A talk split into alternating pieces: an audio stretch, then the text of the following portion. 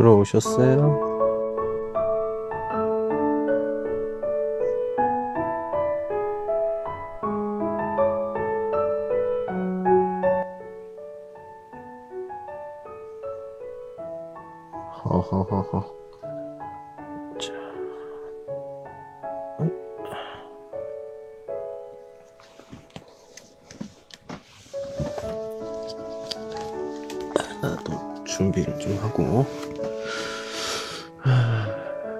요시하면 오른쪽 아래를 눌러주시면 오른쪽 아래를 눌러주시면 할 수 있습니다. 이야기 할 수 있어요.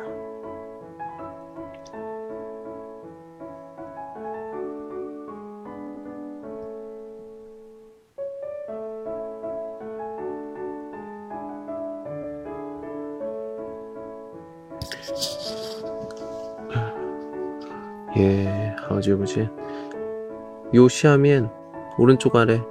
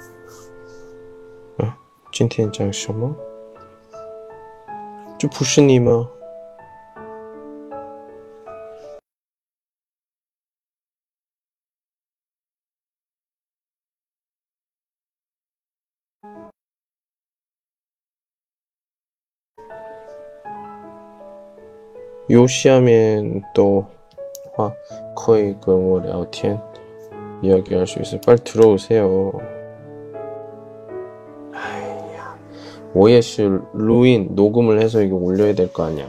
예. 도와드릴게요.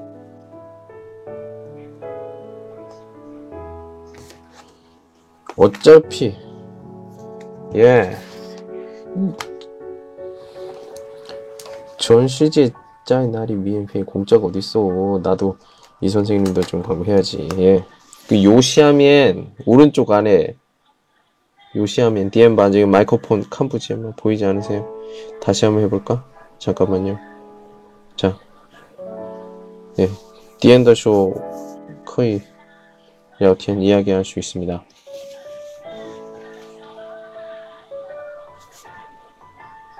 응?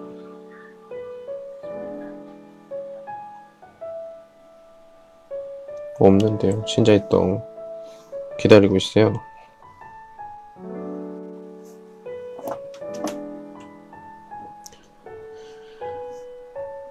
거의 유인 유인 씨 요시함에 없어요. 디엔이셔.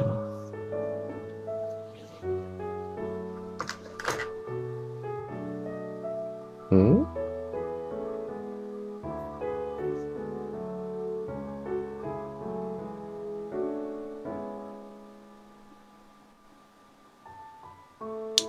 네.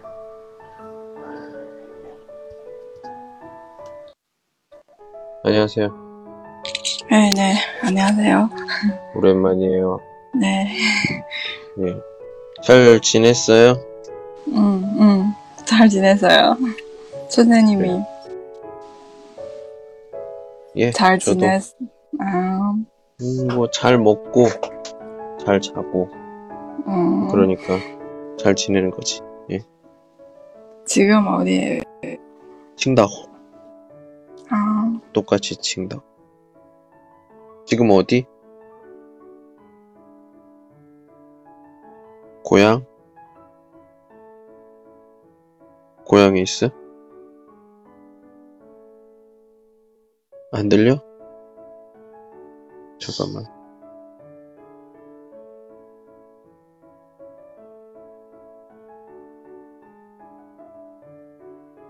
이야기하세요? 갑자기 말을 안 해? 잠깐만. 뭐가 안 들리나? 여보세요?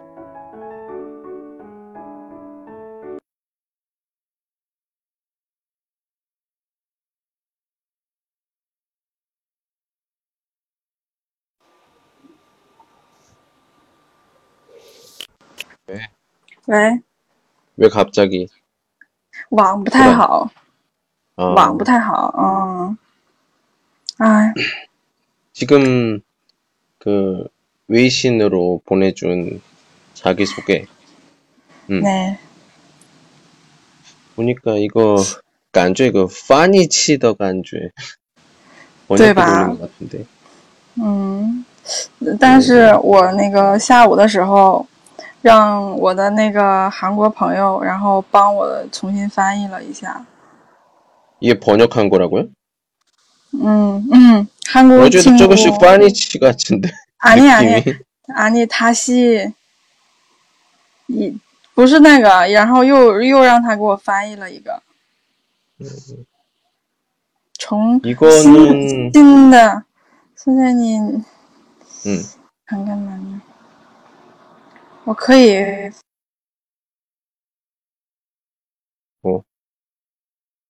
거의 뭐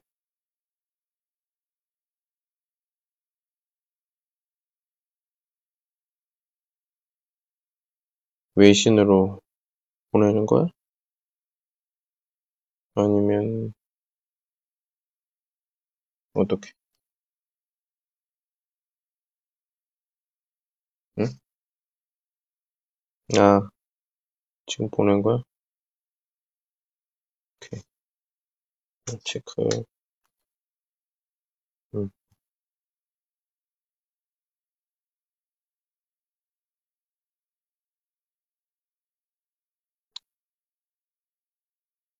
보통 네, 자기소개할 때 이렇게 나눠서 하는 게 좋지. 형식이 좀 있고. 음. 있어? 이야기 할 수 있어?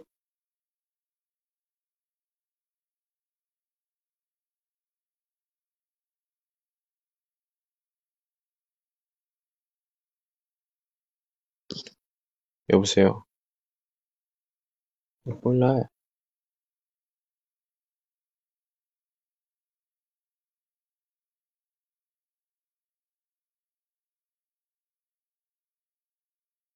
지금 말을 하고 있는 거야? 들려? 와, 어, 너무 모험. 음, 인터넷이 안 좋으면 이야기하기가 좀 그런데.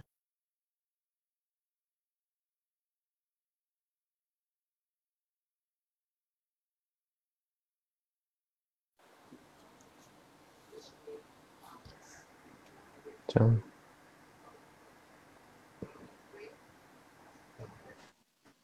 喂。嗯。老师，是你的网不好吗？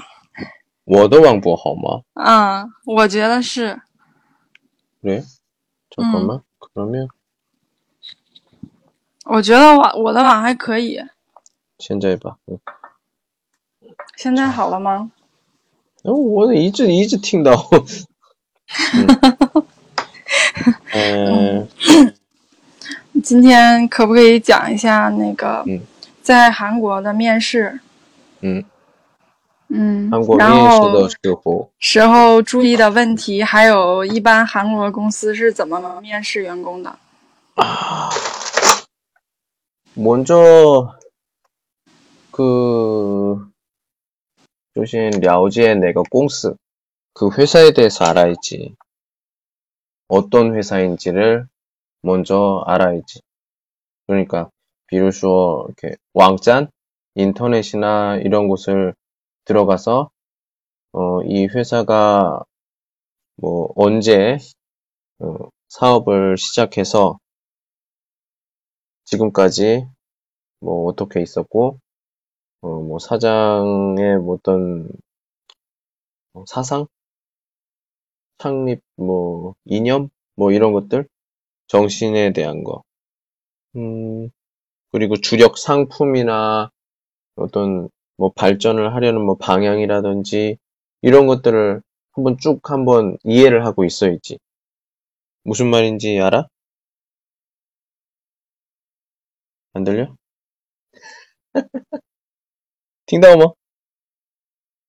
왜 질문을 하고 사라졌어? 나 인터넷 되게 잘 돼. 이건 타자로 대답해, 타자로. 따즈, 따즈 보있다. 타자로. 응.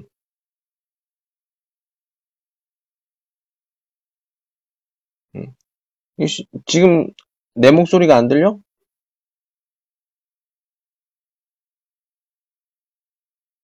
그래. 근데 난 네 목소리가 안 들리는데. 호인, 니, 저기, 그, 따 얼지 마? 따 얼지. 이어폰 낀 거야?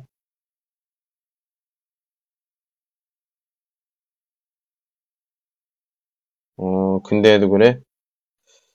오케이, 알겠어. 네. 음, 그러면, 나는 없거든. 어, 그러면, 뭐, 할 수 없지. 들어. 들어. 들- 듣고 대답을 해, 대답을. 오케이? 어차피 한국어 면접이니까 내가 한국어로 설명을 할게. 먼저, 먼저, 그 회사에 대해서 잘 알아야 돼. 어느 회사에 들어갈 거야? 지금 여기 이걸 보니까, 음, 대흥공항? 맞아? 여기에 들어갈 거야? 맞아. 근데 여기, 그,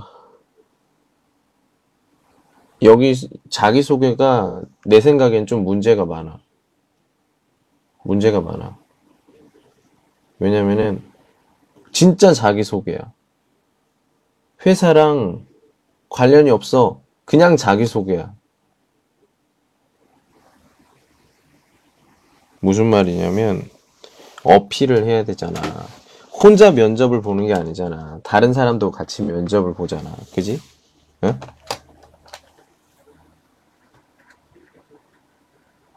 여보세요? 제 팅더쇼 저 대답을 하세요. 예.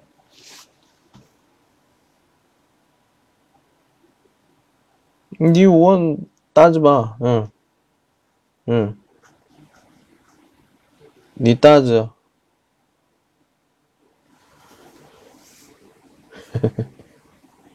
해보세요. 또 확실한 건 여기 지금 자기소개는 문제가 많다.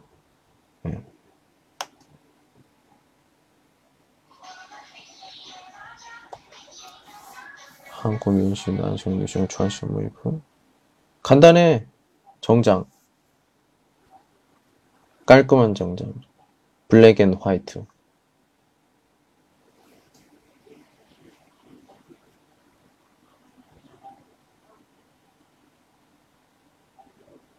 난 딱 대답만 한다니까.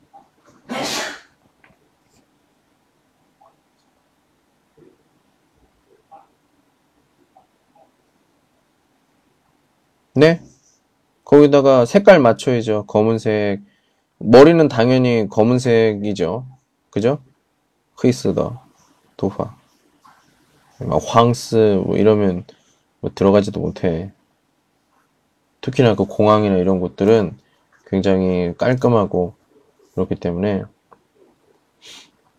음, 뭐 흰색 블라우스에 검은색 정장 그리고 스커트 그리고 음, 구두 검은색 구두 뭐 하이힐은 아니고 좀 약간 단화 정도 음.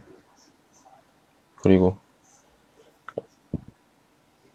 근데 여기 나와 있는 대흥공항이 공항을 가 한국 회사에 가는 거야? 아니면 좀 한국 면접이라고?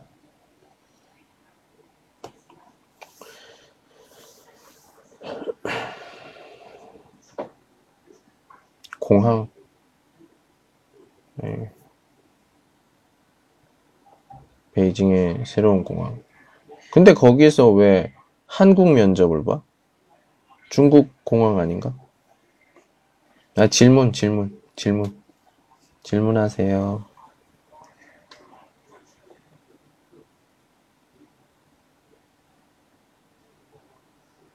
면접에 대한 질문. 아, 외국어. 그럼 내가 이거 내용은 얘기 안 할게. 그냥 여기서 내용은 얘기 안 하지 않고 형식만 얘기할게, 형식만. 자기소개 이게 내 생각에는 내가 이걸 뽑는 사람이고 내용을 중요시한다라고 하면 안 뽑아. 안 뽑아. 이거는 인터넷에 있는 자기소개랑 똑같아. 이렇게 이거 뭐 그거예요, 그냥. 음. 내가 면접을 보는 내, 내 면접을 하는 사람이면 안 뽑아요. 이런 사람 안 뽑아. 필요 없어. 예.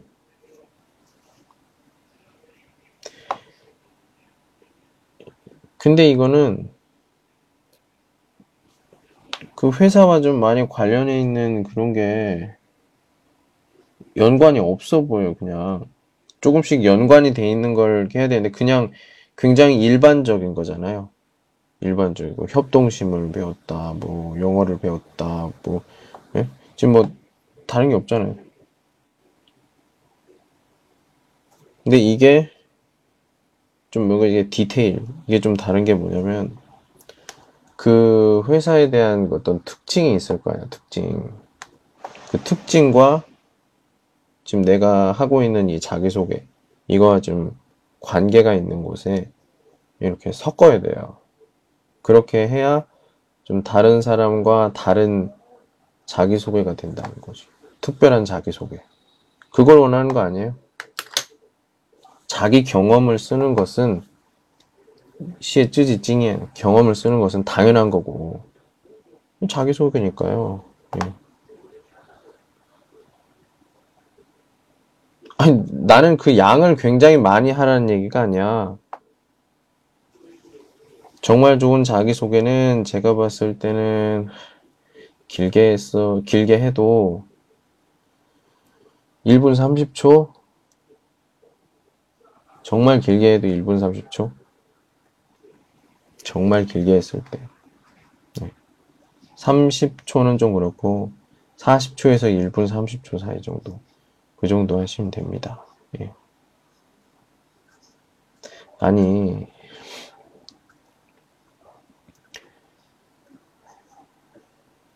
그 자기 경험을 쓰는 것은, 그 자기 소개 그거밖에 쓸 게 없잖아요.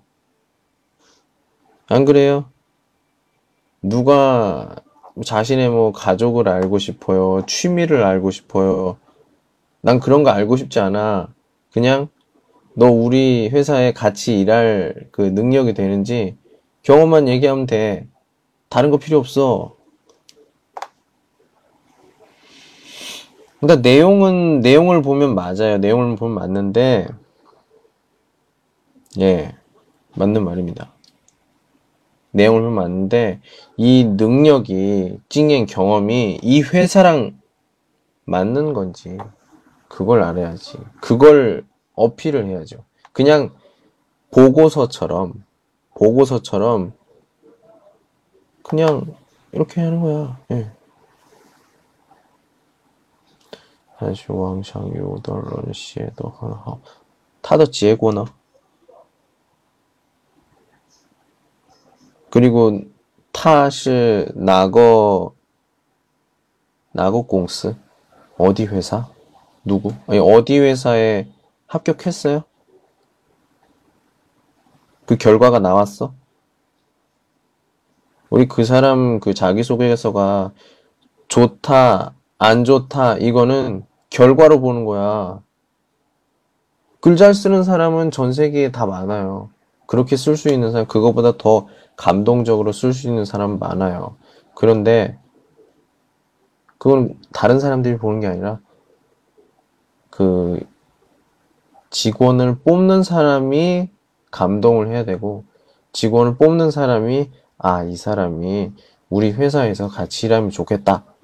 이런 생각이 들어야 되니까, 내가, 어, 잘 쓴 것 같아. 그건 아무런 관계가 없어.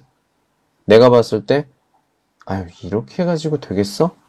그런데, 그 담당자가 봤을 땐 정말 좋아. 이런 경우도 있어.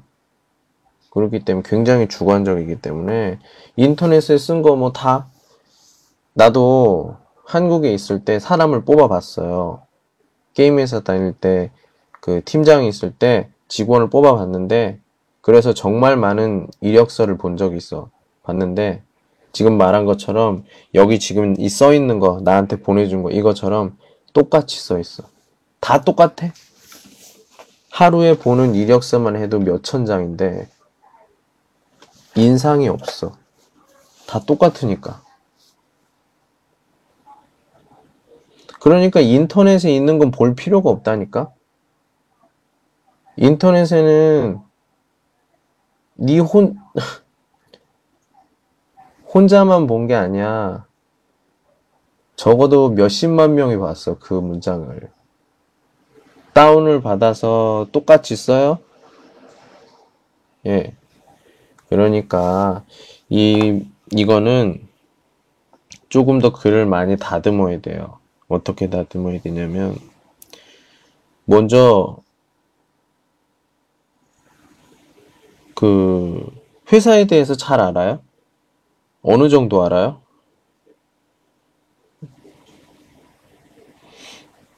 그러니까 중국 같은 경우엔 내가 봤을 땐 좀 약간 어떤 뜻, 뜻이나 뭐 이런 거에 대해서 굉장히 그 뭐랄까요? 이 뜻이나 의미에 많이 어 네. 샤왕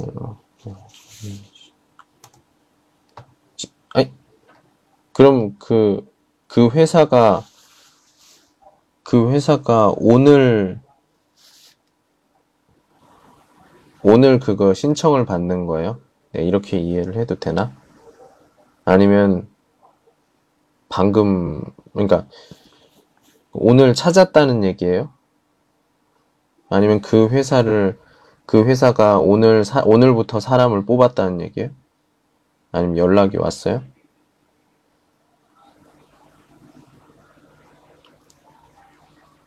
아무튼 뭐 그거는 뭐 둘째 치고 그럼 지금 회사에 대해서 음 그러면 그러니까 내 내 말은 그거예요. 예. 아, 일주일 전에 아, 그래요. 그래서 그 면접을 한다. 마, 면접은 아니, 그러니까 전 저도 경험이 있어서 그러는데 서류 심사는 통과하지만 면접에서 떨어지는 사람이 되게 많아요. 되게 아깝지. 그 말을 잘못하는 그런 것도 있고 여러 가지가 있어요. 그래서 그냥 제 생각, 제 생각은 그렇습니다. 항상 나는 여기 이 회사에 대해서 생각했고 내가 했던 어떤 경험들이 다 이 회사랑 관계가 있는 거였고, 그래서 나는 이 회사에 들어와야만 한다. 당신들이 나를, 어, 뽑아준다면 후회 없는 결정이 되도록 결정을 했다는 것을 느끼도록 열심히 하겠다. 감사합니다. 근데 그 중간에 말하는 이 내용들이 예.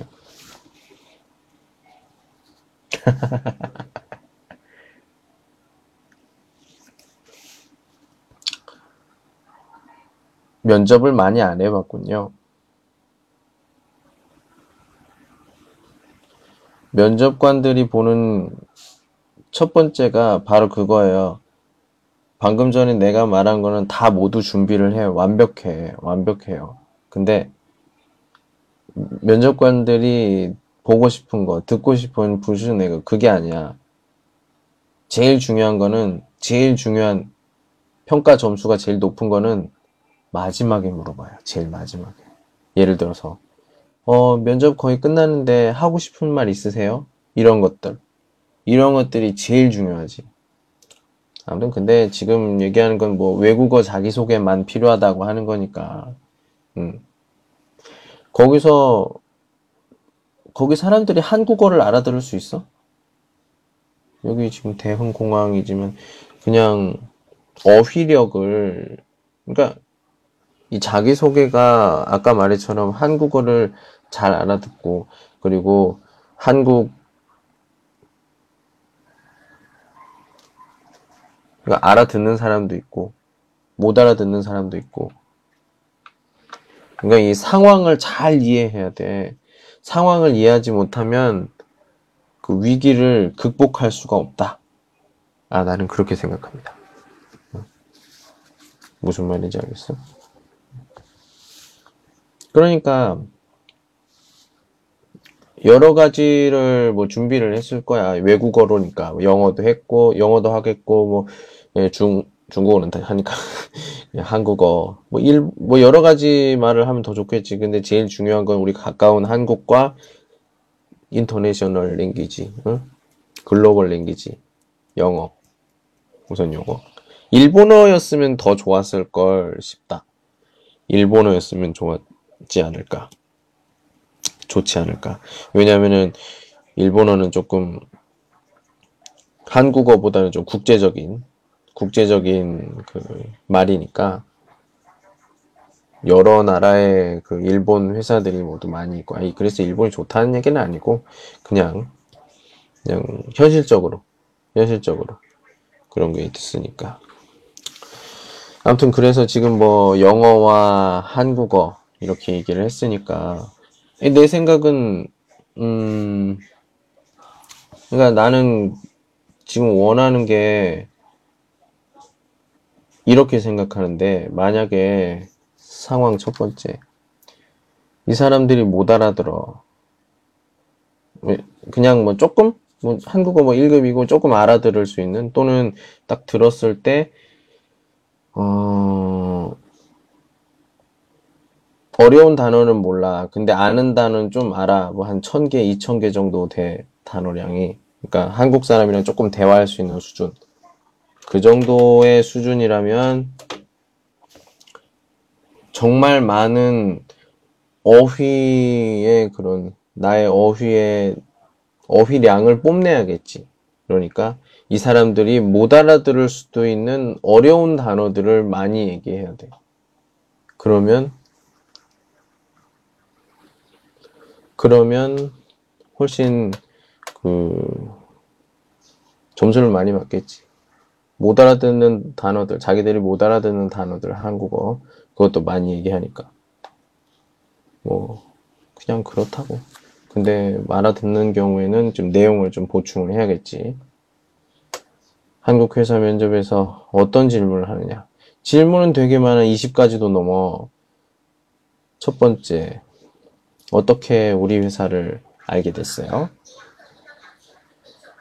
인터넷에 찾았어요. 링폰 나가. 그렇게 얘기하면 안 돼. 어떻게 얘기해야 돼? 당연히 안 되지. 이거는 무슨 말이냐면 어떻게 알게 됐냐가 아니라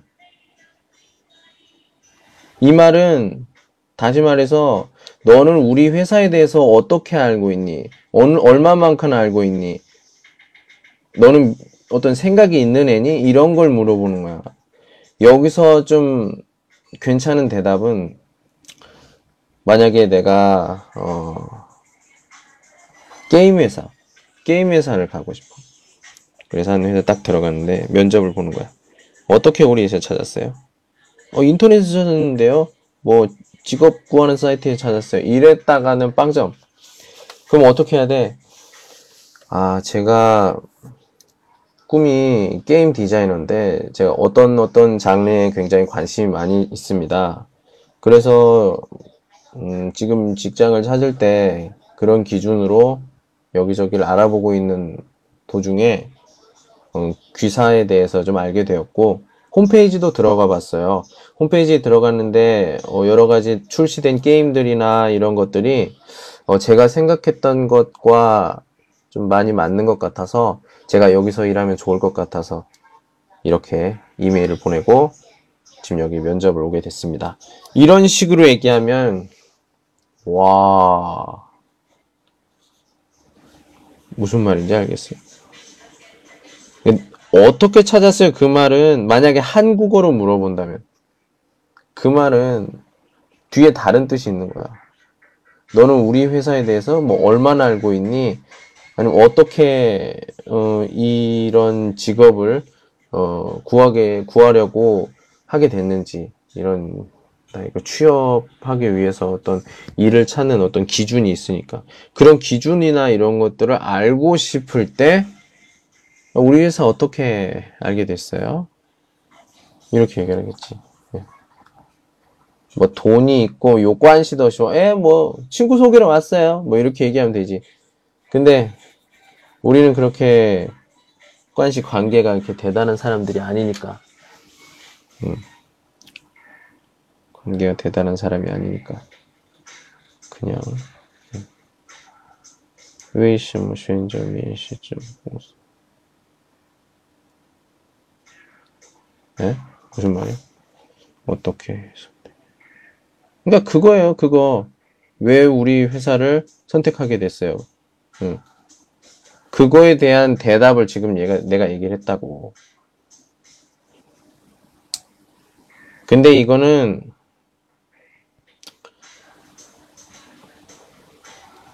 아유, 깐체 부실수월로만 방금 얘기 안 했어요, 내가. 자.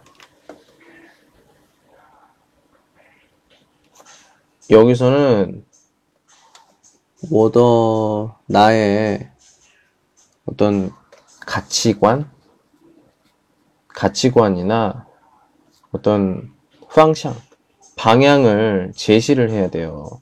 그냥 어떻게 찾았어요? 이렇게 하면은 처음부터 인상이 아, 이 사람 아니다. 끝. 그냥 별거 아닌 그냥 대충 질문하고 나가요. 가치관을 제시해야 돼. 어떻게 여기를 찾았어요? 근데 이건 자기가 말하는 어떤 말이 많이 면접을 봐- 본 적이 있- 많이 면접을 본 사람이라면 이걸 어떻게 얘기를 하진 않은데 한 번도 해보진 않은 사람 같은 경우에는 조금 어려울 수도 있는 대답. 근데 편하게 생각하면 돼. 내가 그냥 我平我平时这样的思考，所以这个我的思考合适的公司， 嗯，一直找，但是我觉得你们的公司，嗯你们你们公司，我觉得比较不错，所以看看你们的那个网站或者呢뭐 신문的那个 뉴스 그런 것도 뭐 또시 看了다 봤어요. 看完之后， 啊，我在你这里工作的话，我觉得我的梦想，我觉得更合适的，맞는 것 같다. 예. 당연하지. 2등 양관 반드시 봐야지. 그거 안 보고 가는 사람 진짜 그냥 면접 가지 마. 예. 당연하지. 신문도 봐야 되고요. 그 기사, 회사가 나온 기사나 이런 것들 다 알아야죠. 예. 두 번째 질문. 전에 직업이 뭐예요? 왜 그만뒀어요? 아, 이거 되게 민감한 질문이지. 항상 물어보는 질문. 음. 자, 여기서는 어떻게 얘기해야 될까?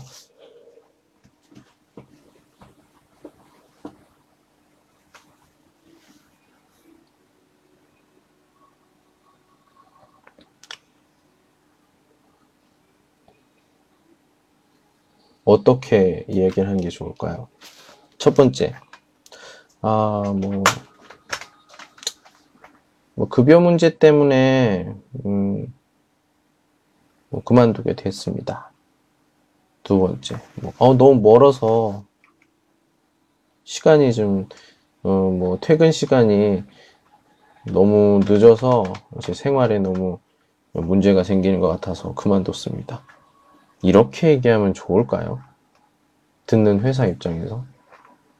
좀 그런 것 같아요. 자, 그럴 때는 어떻게 얘기를 해야 될까? 이거 진짜 많이 나오는 건데. 여러분들, 혹시 경험 있는 사람 있어요? 면접 볼 때 많이 하는 질문 중에서 제가 봤을 때 제일 당황스러운 질문 중에 하나가 바로, 예, 그런 거죠.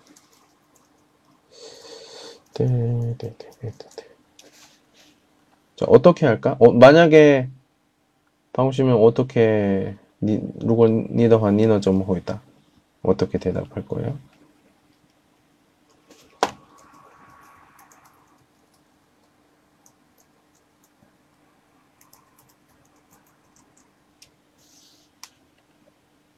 응?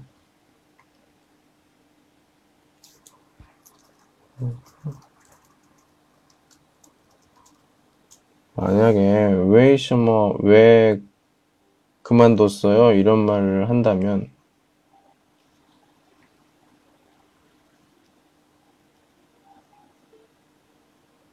어떻게 얘기해야 될까?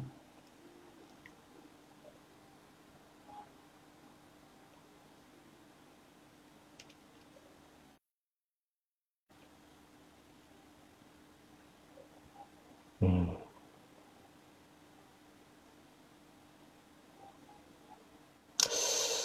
음, 제 이거 이건 좀 별로인 것 같아요. 네.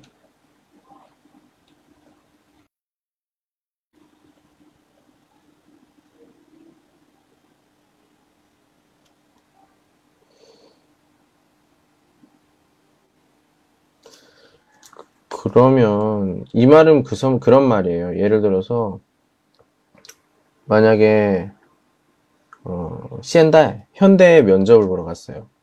음, 면접을 보는데 음, 어, 아니 그 이렇게 얘기하면 좀 그렇겠다. 아무튼 그렇게 얘기하면 어떻게 생각하냐면 그 탐원주에다 어 그럼 타이시 타자어따오 비 워먼 따도 꽁스더화 컨딩시 이양더 이양더 웬인 치즈라 컨딩 자양수 이렇게 얘기할 것 같아요. 예. 真的, 진짜로. 이 굉장히 그게 그거예요. 예.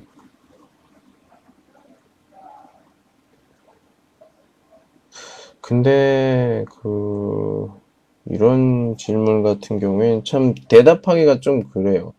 예. 근데 이게 질문이 조금 이상해. 목, 음, 네.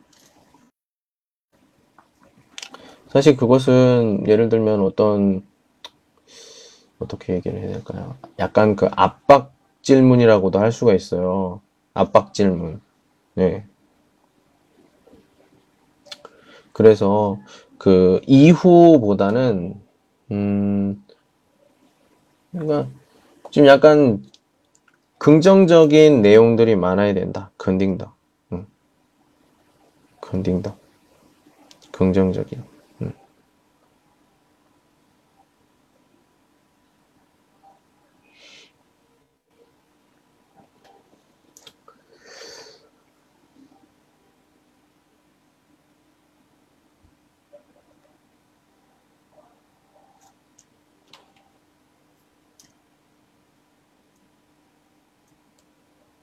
우선은 그런 게 좋을 것 같아요. 그냥 가, 제일 중요한 건 솔직한 것도 중요한 거니까,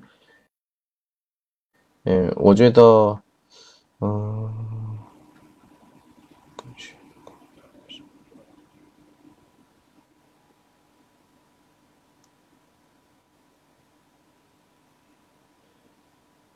그럼 자신의 어떤 꿈이나 목표를 얘기해야겠지.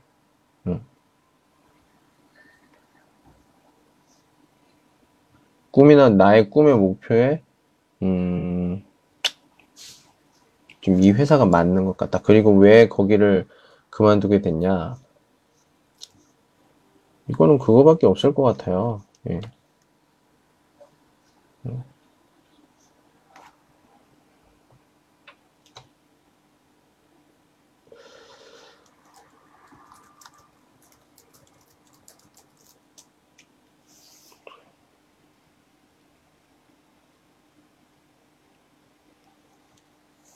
다른 사람들 뭐 한 걸 좀 제가 좀 참고를 해서 얘기를 좀 해볼게요.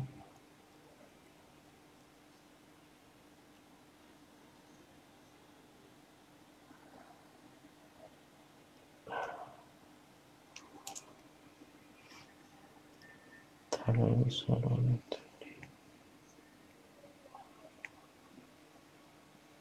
음, 정말 많은 사람들이 물어보거든. 이거 왜 그만뒀어요? 라고 물어봐. 이렇게 그럼 뭐라고 대답해요?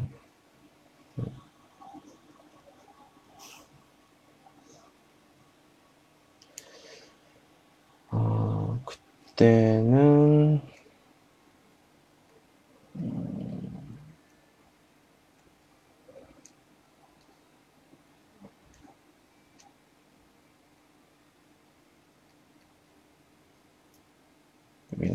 나와있지가 않네.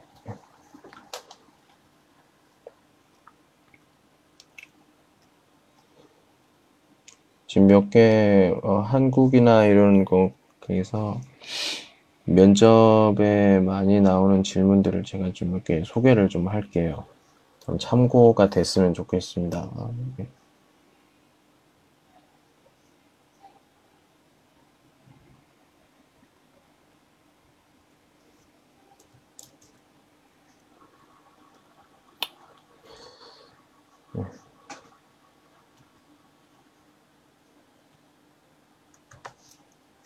자.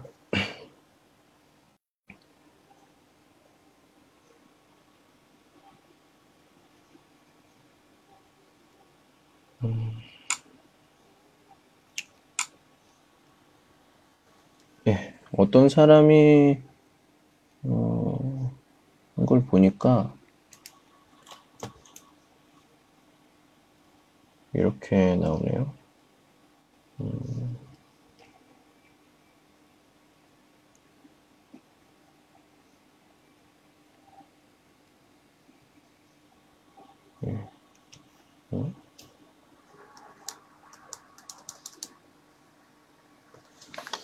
생각하는 시간 같은 경우에는 그런 것들 잠깐만 기다려 주십시오 이렇게 얘기를 하셔도 되고요. 질문을 잘 못 따라 못 들었으면 음, 뭐 다시 한번 말씀해 주시겠습니까? 이런 식으로 얘기를 해도 돼요. 네. 음.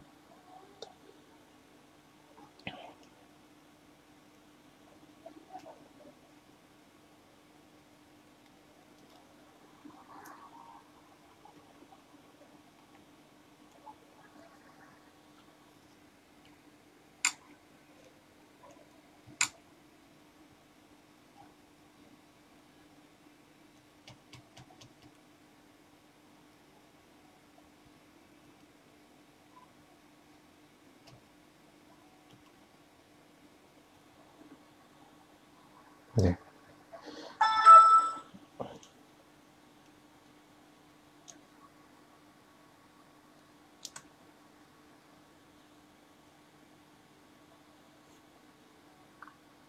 야, 어떤 사람 같은 경우에 이런 식으로 얘기했어요.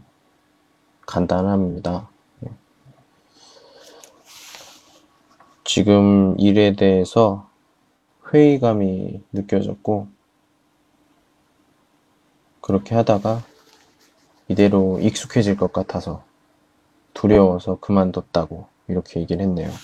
이 무슨 말이냐면 아까 얘기했던 그 자기 어떤 발전과도 좀 관련이 있는 것 같아요. 계속 여기서 일하면은 예, 좀 약간 도박이야 이거는 왜냐면 이건 어떤 곳에서는 이게 먹힐 때도 있고 어떤 곳에서는 좀 다르게 생각할 때도 있어요. 이거는 그렇게 생각하면 될 것 같아요. 솔직하게 얘기한다. 근데 너무 부정적으로 얘기하면 안 된다.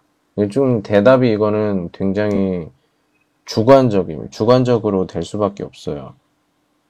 방금 전에 이걸 왜 그만뒀어요? 그런 말에 대한 대답들, 네, 그런 말에 대한 대답들은 이렇게 하면 될 것 같아요. 자, 제가 좀 몇 가지 얘기를 해볼게요. 자, 그러면 제가 질문을 해볼게요. 한번 대답해 보세요. 이 회사와, 회사에 들어왔어요. 회사에 들어왔는데, 우리 회사랑 좀 너무 안 맞는 것 같아. 어떻게 할 거예요?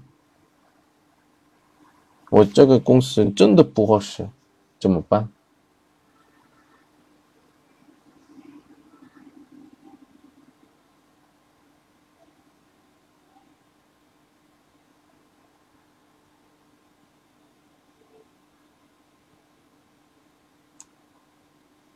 음, 어떻게 해요? 들어왔어, 합격했어, 이제 일을 다닙니다. 그런데 다니면서 느껴지는 거야. 이 회사랑 안 맞는 것 같아. 우리 회사랑 안 맞는 것 같아.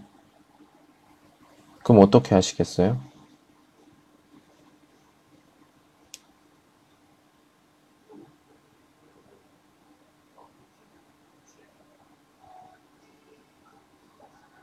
누구한테? 어떻게? 이런 것도 좀 써야겠지.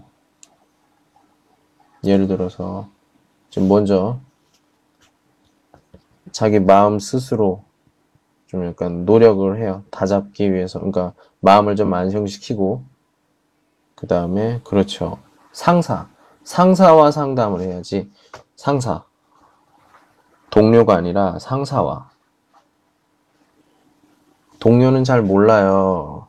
나랑 비슷하게 느끼고 하는 사람들이. 하지만 위에 있는 사람들은 그 다 경험을 해봤고, 지금 나보다 위에 있기 때문에 뭔가 좀 보는 시점이 달라. 그래서 그러니까 잘 조언을 해줄 수가 있어요. 그러니까 상다와, 상사와 충분한 상담을 하겠다. 뭐 이런 얘기도 같이 들어가 있으면 되겠죠? 그 다음에 내가 결정을 할 것이다.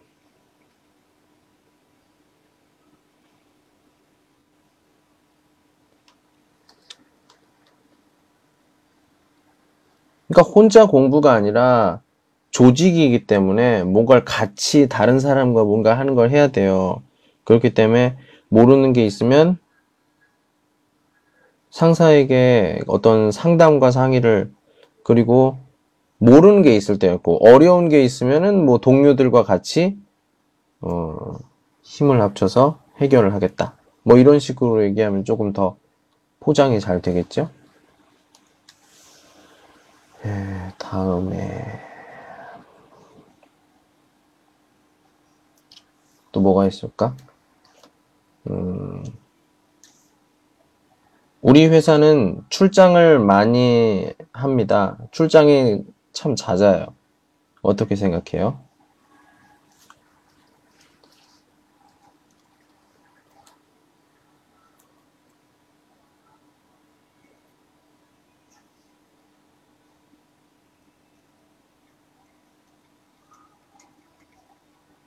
아, 네.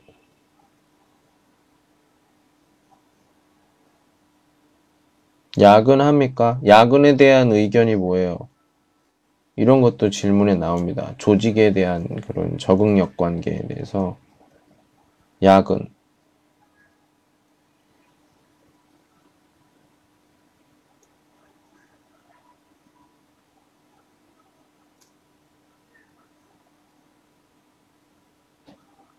네. 아니면 쯔지더 어떤 이见, 의견.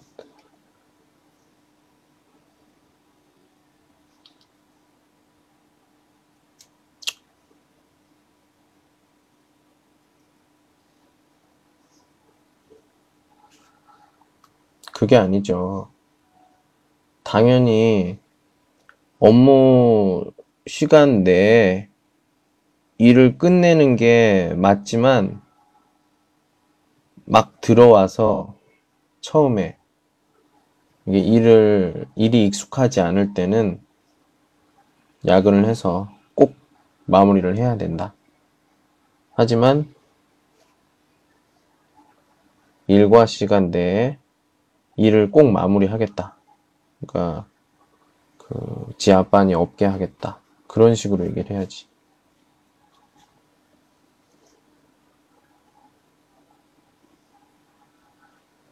그러니까 일을 어, 일과 시간 안에 마무리를 못하는 건 능력이 없는 거예요. 매요 능력.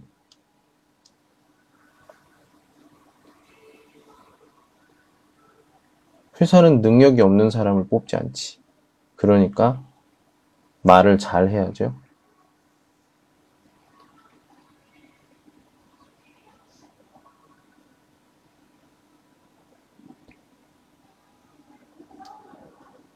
그리고 团티 활동? 단체 활동에서 이지엔 부이양도 수호. 좀 뭐지 해줘 어떻게?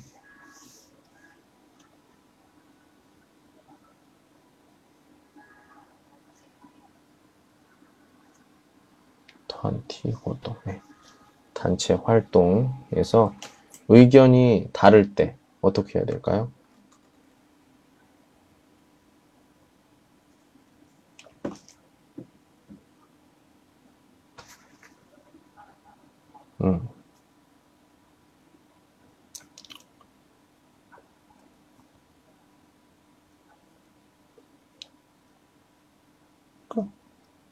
단체, 여기서 단체는 비유를 한 거죠. 이렇게 회사.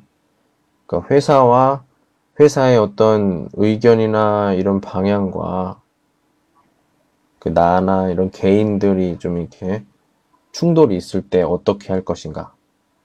그때는 어떤 정확해야죠. 어떤 그 뜻이 자세하고 약간 논리적인 근据, 근거를 얘기해서 이렇게 근거를 얘기하면서 이야기를 하고 마지막에는 만약에 뭐 회사, 단체, 그러니까 회사의 의견에 따르겠다. 제일 좋은 방안을 서로 이렇게 마무리를 하고 그 다음에 마지막에는 회사의 의견을 따르겠다. 뭐 이런 의미를 두면은 조금 좋아하겠죠. 예.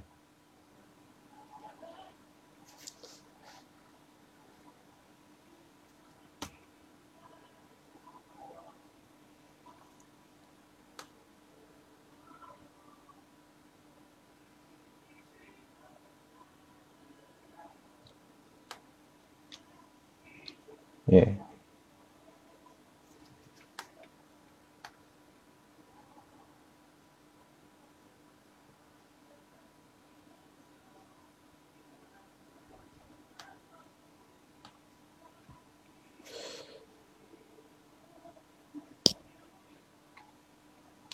이 면접이 그냥 대화가 아니야.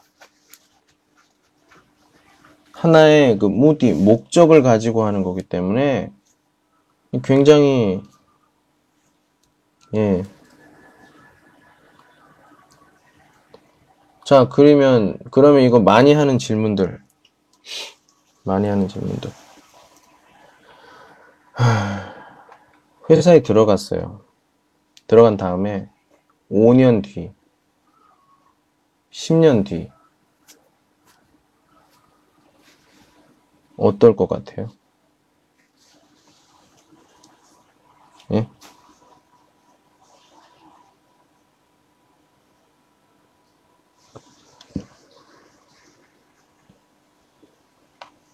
내가 이 회사에 들어온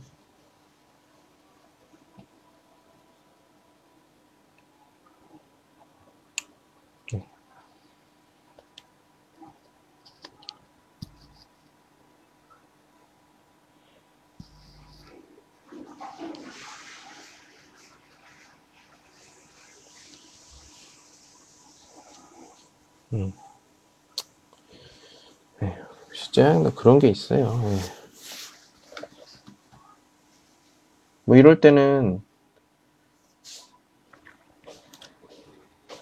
뭐 예를 들어서 내 나의 그 생활이 굉장히 중요한 거니까 오더 목표 목표와 꽁수더 목표 이게 좀 이양더 똑같다고 하면은 뭐 짜이쩌리 장수지엔더화 껑하오 더 좋지 너무 좋지 근데 만약에 로거 요 취비에 차이가 있어도 어떤 쯔지더 热情 열정이 이제 꽁스 리면 또 어떤 좀 더 치펀 분위기를 조금 더 어, 활발하게 예, 활발하게 만들 수 있다.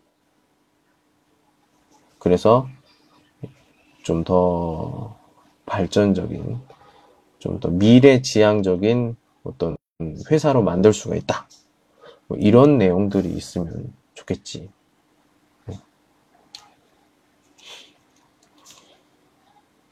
네.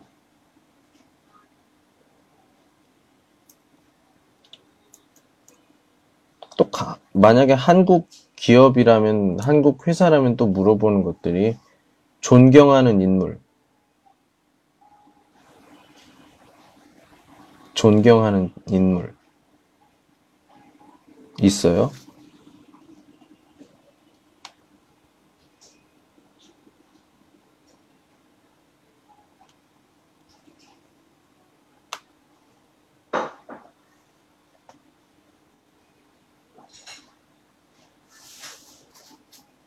존경하는 인물.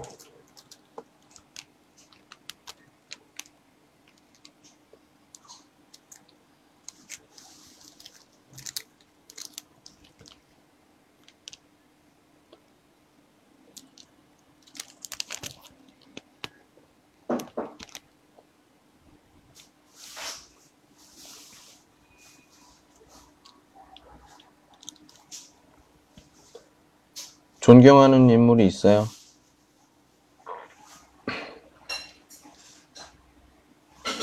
사실 이런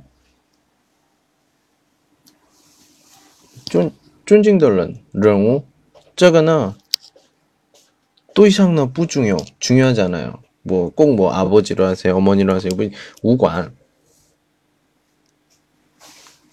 중요 당신은 왜 있어 뭐. 然后 어찌지더 어, 이 제일 중요한 건데 가치관이에요. 가치관. 가치관.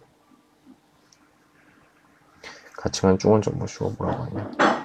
음.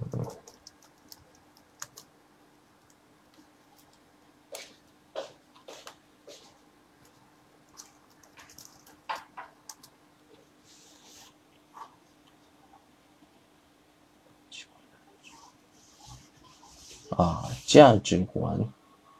价值观. 가치관이 굉장히 중요해요. 이- 그러니까 이런 쯔지 자기의 어떤 가치관에 什么样的影响, 어떤 영향을 미쳤는지 이걸 그 묘다 표현을 해야 돼. 그리고 한국어, 중국어도 부주다. 중국은 모르겠어요. 근데 한국에서는 나의 가치관을 이야기할 수가 있어야 돼요. 가치관이 뭐예요? 뜨다오마 알아요? 가치관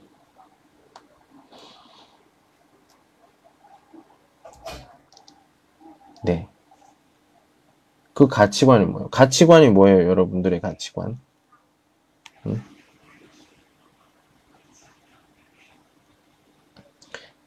그냥 가치관 이스너 뜻다고 알지만 나의 가치관이 뭔지 모르잖아요. 나의 가치관이 뭐야?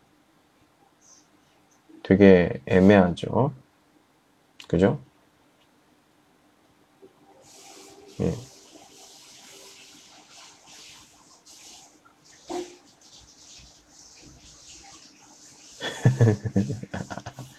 네. 그, 그게, 그, 이런 것들이 있잖아요. 가치관이 어떤 건지. 되게, 그, 하... 어떤 내용을 써볼까요? 네. 세계관까지는 아니고요. 어떤 사람도 인생관 이러는데, 인생관하고 또 가치관하고 좀 많이 또 달라요. 네. 생각해야 되는 것도 많고, 네, 그렇습니다. 그래서, 어, 이 선생님은 네, 여러분들한테 그런 얘기를 가끔 해요. 가치관이나 이런 것에 대해서 잘 알고 있습니까? 네. 가치관이 뭐예요? 이렇게 생각했을 때, 자기가 마음속에 그걸 갖고 있, 가지고 있다면 아까 내가 물어봤던 제일 존경하는 사람이 누구예요 했을 때 쉽게 대답을 할 수가 있을 거예요.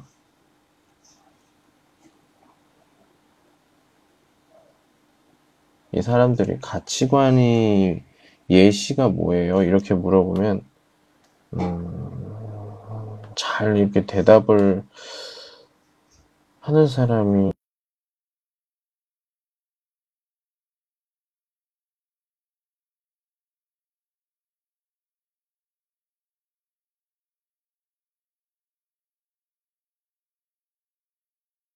가치관의 예를 좀 들어드릴게요. 그러고서는 아 이게 가치관이구나 라고 생각을 할 수 있을 것 같아요.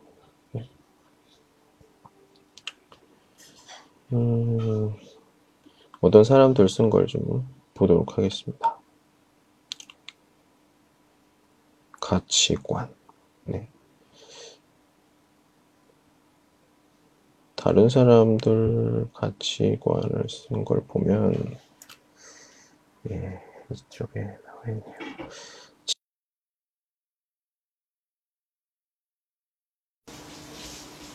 예, 아, 갑자기, 갑자기 안 됐어요. 예.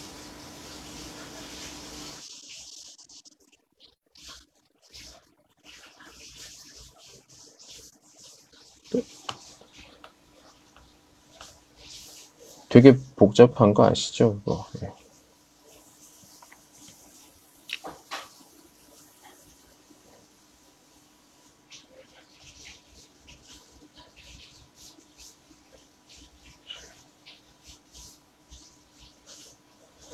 음,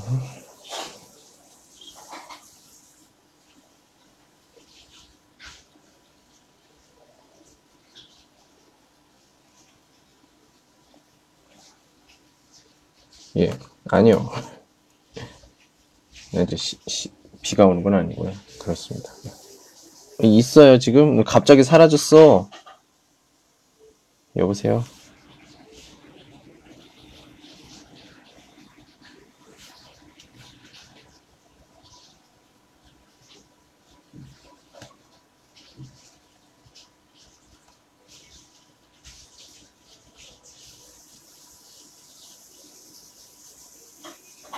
아, 아.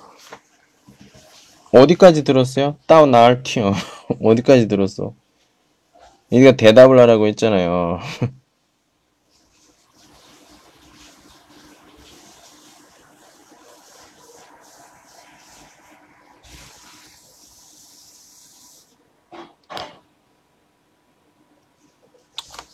가치관이 뭔가를 좀 제가 좀 어, 이해를 한번 들어볼게요. 제가 한번 어, 읽어 볼 테니까 여러분도 한번 보세요. 자, 아, 그래서 가겠다는 거예요? 와, 진짜.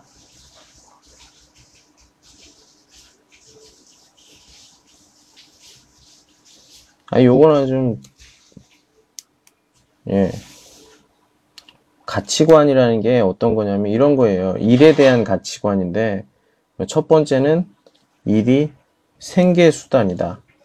돈을 벌어야 되니까 뭐 부모님을 또는 가족을 부양하고 굉장히 중요한 가치가 있다. 두 번째는 인간관계 형성에 도움을 준다. 동료와 함께 어떤 교류를 하면서 또 많은 깨달음과 즐거움을 얻을 수 있다. 뭐세 번째 일은 꿈을 이룰 수 있는 도구다. 뭐 돈만 쫓지 않고 일을 통해서 자, 나의 존재감을 드러낼 수가 있다. 그래서 일은 나에게 이런 가치를 준다. 나는 이런 의미를 가지고 있다. 이런 표현도 하나의 나의 가치관을 표현하는 거죠. 무엇에 대한 어떤 것이 가치가 있다. 이렇게 얘기를 하는 거죠. 인생관하고는 좀 다르죠.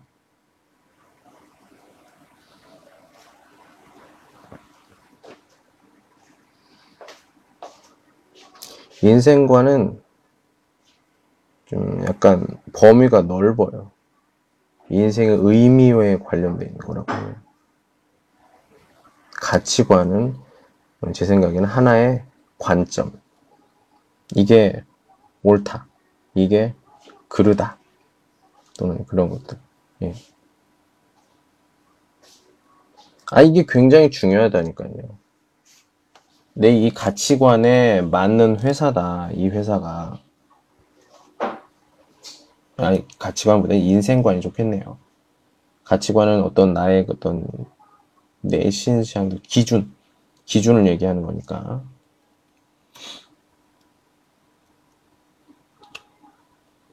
그런 것도 있고요. 만약에 한국에서 한국어에서 그 어떤 미엔시 면접이라고 하면 이런 것도 해요.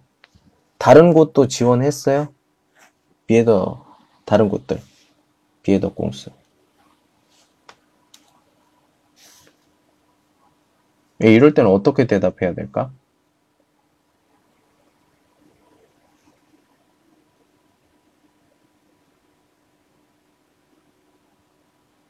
아니요. 그러면 진짜 거짓말이지. 없어요. 그러면 안 되지. 그냥 두세 군데 지원했어요. 양산거 디팡 이렇게 얘기를 해야죠. 이게 보통 일반 일반 런더스커 일반적인 사람 생각이죠. 없다고 이렇게 거짓말이지 진짜 100% 거짓말이지. 누가 믿어요 그걸.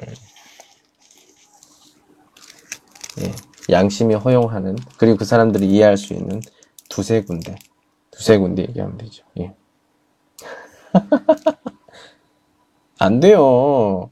그거는 여러 군데 해야지 여러 군데 한 군데 진짜 능력이 좋아서 그런 사 그렇지만 면접을 이 선생님 같은 경우 면접을 정말 많이 본 사람으로서 한두 군데 가지고 안 돼요. 예. 여러 군데 내고 그냥 열 군데 내고 어, 얼마나 했어요? 가면 두세 군데 뭐 봤습니다. 이렇게 얘기를 하면 돼요. 예. 근데 여기서 중요한 게 있어요. 그 두세 군데가 비슷한 회사일 거 아니야. 만약에 뭐 항공사면 뭐 어디 항공 어디 항공 어디 항공 했는데 난 여기가 제일 괜찮은 것 같다. 왜? 그 이유를 잘 얘기해야지. 그래서 두세 군데를 얘기하라는 거예요. 뭐든지 최고가 되려면 하나만 있으면 그게 최고가 아니야. 최고가 될 수도 있고 최하가 될 수도 있어요. 근데 비교 대상이 있으면 요 비저우더 또이상 비교 대상이 있으면 이만큼 높은 회사가 더 높아 보여요. 무슨 말이냐면 방금 전에 얘기했던 두세 군데보다 여기가 좀 더 괜찮은 것 같다. 면접을 좀 봤는데 이, 이 회사는 이런 느낌이 있었고 이 회사는 이런 느낌이 있었는데 지금 뭐 연접을 보고 있는 회사의 경우에는 두 군데랑 다르게 어떻다. 이런 식으로 얘기해야죠. 네.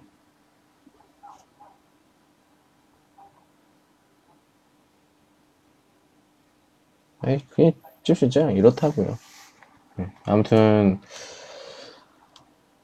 뭐 이런 것들이 있으면 좀 도움이 됐으면 좋겠습니다. 뭐 다른 것들도 있어요.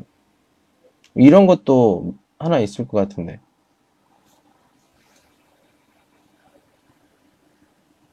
나이가 나이 니닝 나이가 있잖아요. 그죠?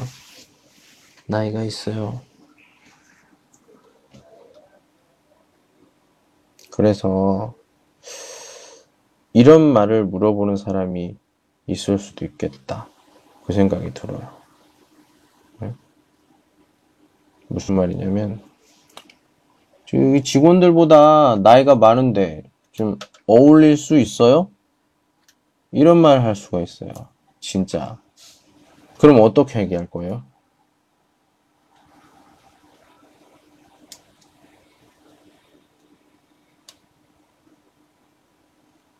어, 추천 대답은 이런 거예요. 아, 제 별명이 뭐 아줌마입니다. 어, 제가 굉장히 성격이 굉장히 좋아요. 뭐 이렇게 저만의 포근함으로 사내 분위기를 부드럽게 만들어갈 자신이 있습니다. 이런 식으로 얘기를 해야겠죠. 긍정적인, 긍정적인 부분. 이런 식으로 얘기를 해야 그, 그렇게 나이가 많다, 이런 것들, 이런 것도 잘 보완이 될 것 같다. 그런 생각이 듭니다.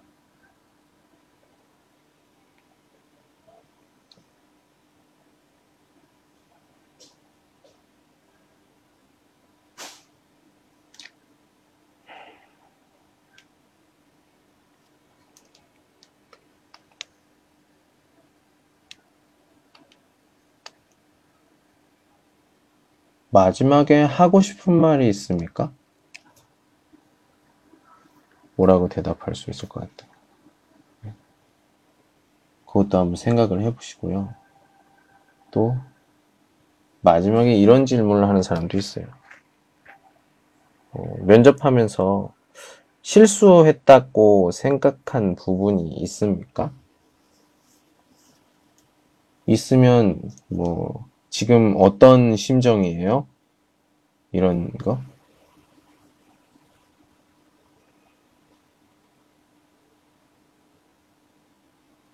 근데 여기서는 내가 예, 실수를 했는지 안 했는지 뭐 이런 것들이 중요한 게 아니라 좀 약간 이런 상황에서도 내가 여유를 가지고 어, 자신감이 좀 있다 이런 표현을 이런 태도를 보여야겠죠. 예. 아까 얘기했지만 그 문장에 문장에 있는 그 사전적인 의미가 아니라 안에 들어가 있는 내포에 있는 그 의미를 알아야겠죠. 그러니까 그거예요. 나는 가치관을 지금 계속 얘기를 하고 있잖아요. 가치관과 인생관. 내가 어떤 사람이라는 것을 딱 인상을 줘야 되잖아요. 그 많은 몇천 명, 몇만 명 중에 한 명이 돼야 되니까. 그걸 정확하게 나를 잘 알고 그걸 잘 표현하면 어떤 질문이어도 문제가 없을 거다라고 생각이 들어요. 저도 만약에 어떤 곳에 뭐 면접을 봐야 된다 하면은 잘할 수 있을 것 같아요. 어디든지. 무슨 말이냐면 외국에 7년 정도 있으면서 물론 뭐 돈은 뭐 그렇게 돈은 많이 벌지 못했어요. 음, 그렇지만 최소한 전 한국에 있을 때보다 자신감은 많이 늘었다. 그건 확실히 어, 얘기할 수가 있어요. 무슨 말이냐면 이게 한국에 있을 때는 이렇게 말도 잘 못하고 뭐 그랬던 성격이에요, 제가. 근데 그랬던 사람이 지금 여기서 1시간, 2시간 동안 계속 인터넷으로 뭐 주보도 하고, 방송도 하고, 노래도 부르고, 예, 그리고 뭐 30명, 40명, 뭐 200명 막 이렇게 있는 학생들 앞에서 수업도 해요. 지금요. 전에도 뭐 면접은 되게 잘 봤어요, 제가. 말은, 다른 건 몰라도 말은 내가 잘하거든. 말은 실수를 하는 경우도 있지만, 중요한 상황에서는 제가 말 실수를 한 적이 없어요. 평소에 뭐 이렇게 하면서 뭐 사람들의 관계에서 뭐 실수를 한 적이 있지만 공적인 것들에서는 제가 실수한 적이 없습니다. 한 번도. 면접 같은 경우도 거의 다 합격을 했어요. 제가 골라서 갔어요.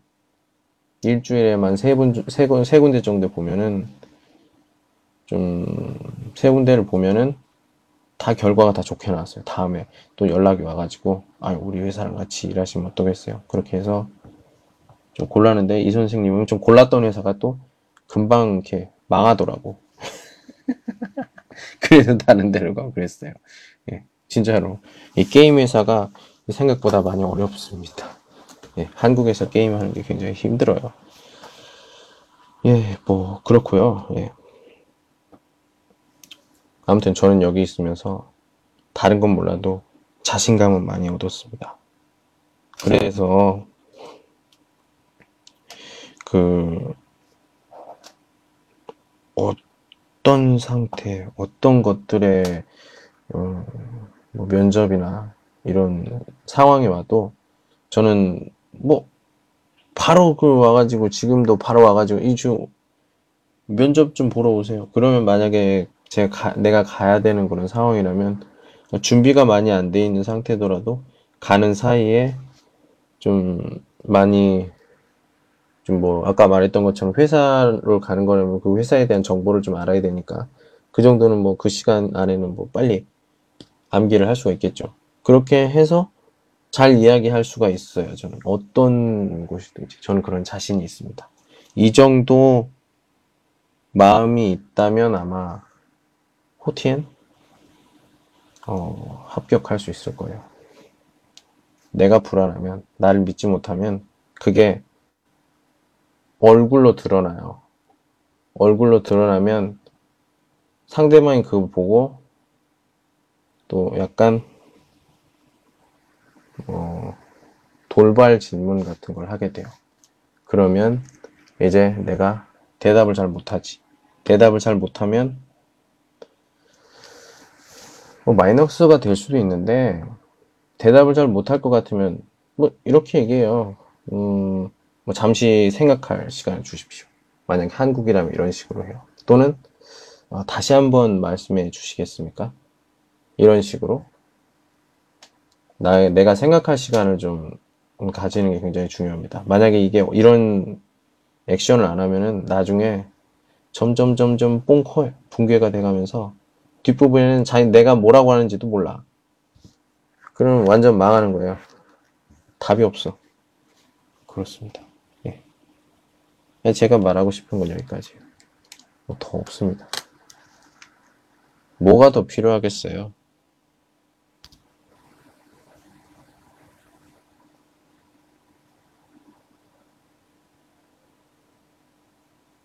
제가 추천하는 면접 준비 방법은 촬영입니다. 녹화를 하세요. 앞에 카메라를 놓고 그 자기가 생각하는 면접 질문들을 쭉 준비를 한 다음에 가족이든 누구든 앞에서 카메라 앞에서 이 핸드폰으로 녹화하면 되니까 딱 찍고 나서 이렇게 그 거기서 물어보라고 하세요. 이렇게 직접 이렇게 말을 하면은 이제 실제처럼 옷도 옷도 정확하게 정식으로 입고 머리도 이렇게 하고 이렇게 얘기를 해요. 그 다음에 촬영을 다 한 다음에 다시 봐요. 보면은 내가 어떤 마음으로 어떻게 했고 막 입을 어떻게 움직였고 이렇게 다 보이니까 어디가 문제인지 금방 찾을 수가 있어요. 그리고 또 금방 해결할 수가 있고 그게 노력이에요. 그냥 내가 막 종이 보면서 이걸 외우고 뭐 말을 하고 인터넷 찾고 이게 아니라 실제로 면접을 해봐야 돼. 근데 지금 면접 기회는 딱 한 번이에요.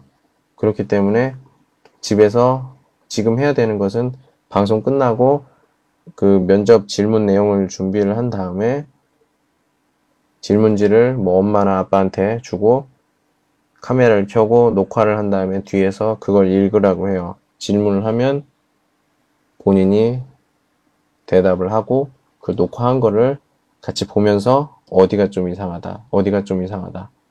그렇게 한 다음에 고치고 다시 한번 녹화하고 다시 한번 녹화하고 그게 노력입니다.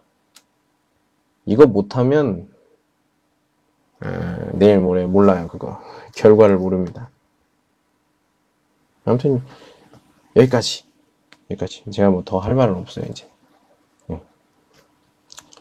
행복하시고, 건강하시고, 예. 꽃길을 걸으시기 바랍니다. 수고하셨어요. 좀, 이렇게 좀, 예? 관주워 해주시고, 좀 펀샹도 해주시고, 예? 이런 광고 좀 많이 해주세요. 이렇게 말을 잘 해주는 사람이 어딨어? 웃는 게 아니니까 저는 이게 일이야. 나는 이게 일이라니까 이거 안 되면 나는 돈을 못 벌어요. 돈을 못 벌면 밥을 못 먹어. 기억해 주십시오. 이 선생이었습니다. 혹시 뭐 질문이나 또는 뭐 이렇게 어, 하고 싶은 얘기, 궁금한 것들 이런 게 있으면 언제든지 찾아주십시오. 저녁 때 재밌는 얘기로 들려드리도록 하겠습니다. 수고하셨습니다. 여기까지. 안녕.